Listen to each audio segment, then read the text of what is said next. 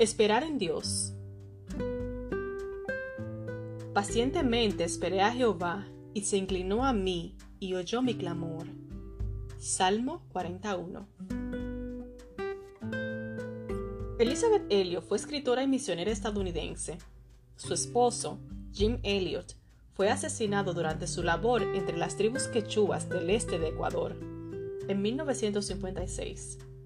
Pese a esto, Elizabeth continuó trabajando como misionera durante dos años, sirviendo a los miembros de la tribu que había asesinado a su marido.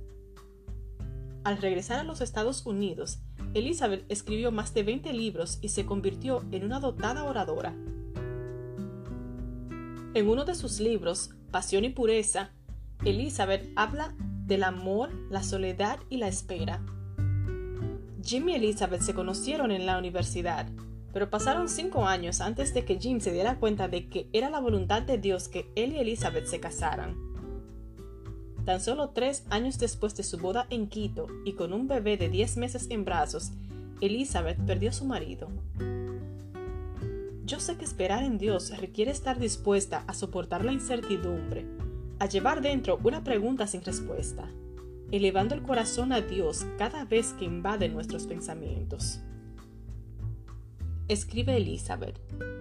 Esperar en Dios implica la dolorosa vulnerabilidad de no saber, no controlar y no entender.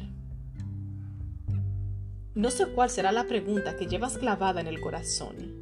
No sé cuál será la oración que repites sin ver respuestas. Pero te invito a aferrarte más a Jesús. La fe no elimina las preguntas, pero nos da alguien a quien llevarlas. La autora en segura en los brazos eternos, en el capítulo 7 agrega, Dios sabe no solo lo que necesitamos, sino cuándo lo necesitamos. Cuando Él retiene la única cosa que estamos seguros que nos haría feliz, es bueno recordar su promesa de que Él suplirá todas nuestras necesidades conforme a sus riquezas en Cristo Jesús. Jesús Hace tiempo que estoy esperando. Hace mucho que estoy llevando esta carga. Tengo tantas preguntas. Sé que tienes el poder para librarme de mis angustias, pero pareciera que no me oyes. Busco respuestas, pero solo recibo silencio. Ayúdame, por favor. Dame la humildad para esperar en ti aun cuando no entiendo lo que sucede.